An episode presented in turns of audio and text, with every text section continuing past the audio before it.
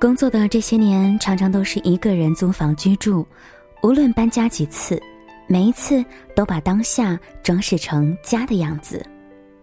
有人问过我，什么是家？没有家人在的地方，那还是家吗？我说是。当我们是儿女的时候，有父母在就是家；当我们有一天要成为父母时，有子女在的地方就是家。但是，当我们还是一个人的时候，让我卸下疲惫、有安全感、有温度的地方，就是家。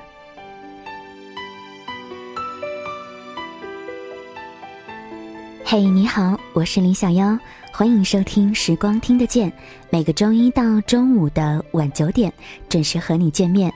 听节目的过程当中呢，欢迎你关注我们的微信公众平台，直接的搜索“时光听得见”，或者是拼音输入“时光听得见”加数字一。什么是家？什么是永恒？这是今天在节目当中我想跟你分享的龙应台的文章。听节目吧。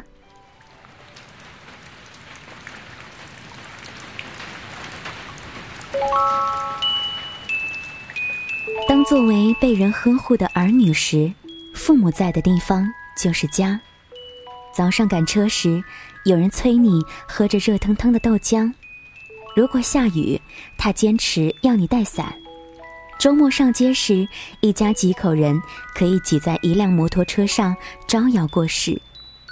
放学回来时，距离门外几米就能听见锅铲轻快的声音。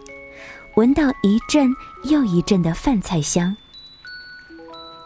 晚上，一顶大蚊帐，灯一黑，就是甜蜜的空间，在松软的被褥里笑闹踢打。朦胧的时候，窗外悠悠的栀子花香，飘进半睡半醒的眼睫里。帐里帐外，都是一个温暖而安心的世界，那是家。可是，这个家会怎样呢？人一个一个走掉，通常走得很远很久。在很长的岁月里，只有一年一度，屋里头的灯光特别的灿亮，人生特别的喧哗。进出杂沓数日，然后又归于沉寂。留在里面没走的人，体态渐渐的孱弱，步履渐渐的蹒跚。屋内越来越静，听得见墙上时钟滴答的声音。栀子花还开着，只是在黄昏的阳光里看它，怎么都觉得是凄清。然后，其中一个人也走了，剩下的那一个。从暗暗的窗帘里往窗外看，有一天，仿佛看见来了一辆车，是来接自己的。他可能自己锁了门，慢慢的走出去；可能坐在轮椅中被推出去；也可能是一张白布盖着被抬出去。和人做终身伴侣时，两个人在哪里，哪里就是家。曾经是异乡大学一间简单的公寓，和其他一两家共用一个厨房，窗外飘着陌生的冷雪。可是卧房里伴侣的手温暖无比。后来是一个又一个陌生的城市，跟着一个又一个新的工作，一个又一个。重新来过的家，几件重要的家具总是在运输的路上，其他的就在每一个新的城市里一点一点添加或者丢弃。墙上不敢挂什么真正和记忆终生不渝的东西，因为墙是暂时的，在暂时里只有假设性的永久和不敢放心的永恒。家，也就是两个人。刚好暂时落脚的地方。可是这个家会怎样呢？有些没有多久就散了，因为人会变，生活会变，家也跟着变质。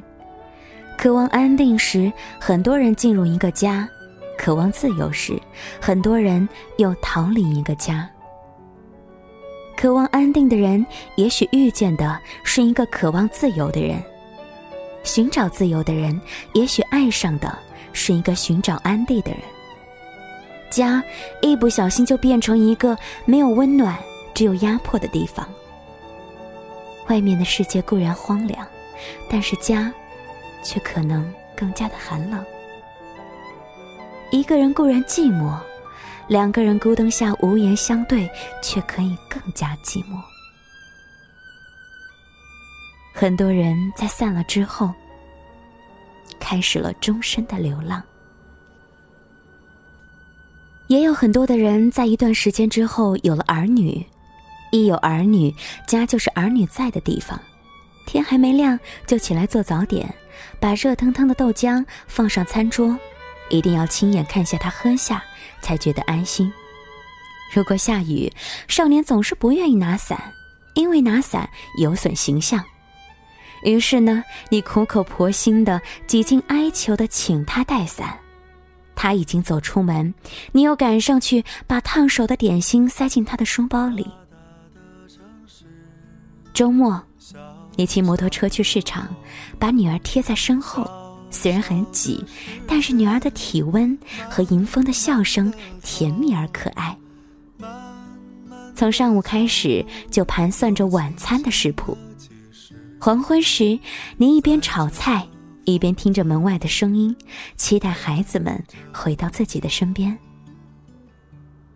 天黑了，你把滚热的牛奶搁在书桌上，孩子从作业堆里抬头看你一眼，不说话。只是笑了一下，你觉得好像是闻到了栀子花悠悠的香气。孩子在哪里，哪里就是家。可是，这个家又会怎样呢？你告诉我什么是家，我就可以告诉你什么是永恒。谁知道前面是什么？那就走吧，停留在哪里，风景是一样的。那就走吧，别忘了带上吉他和悲伤外壳。大概吧，我也可以是吟游诗人。或许吧，我也可以是流浪的诗人。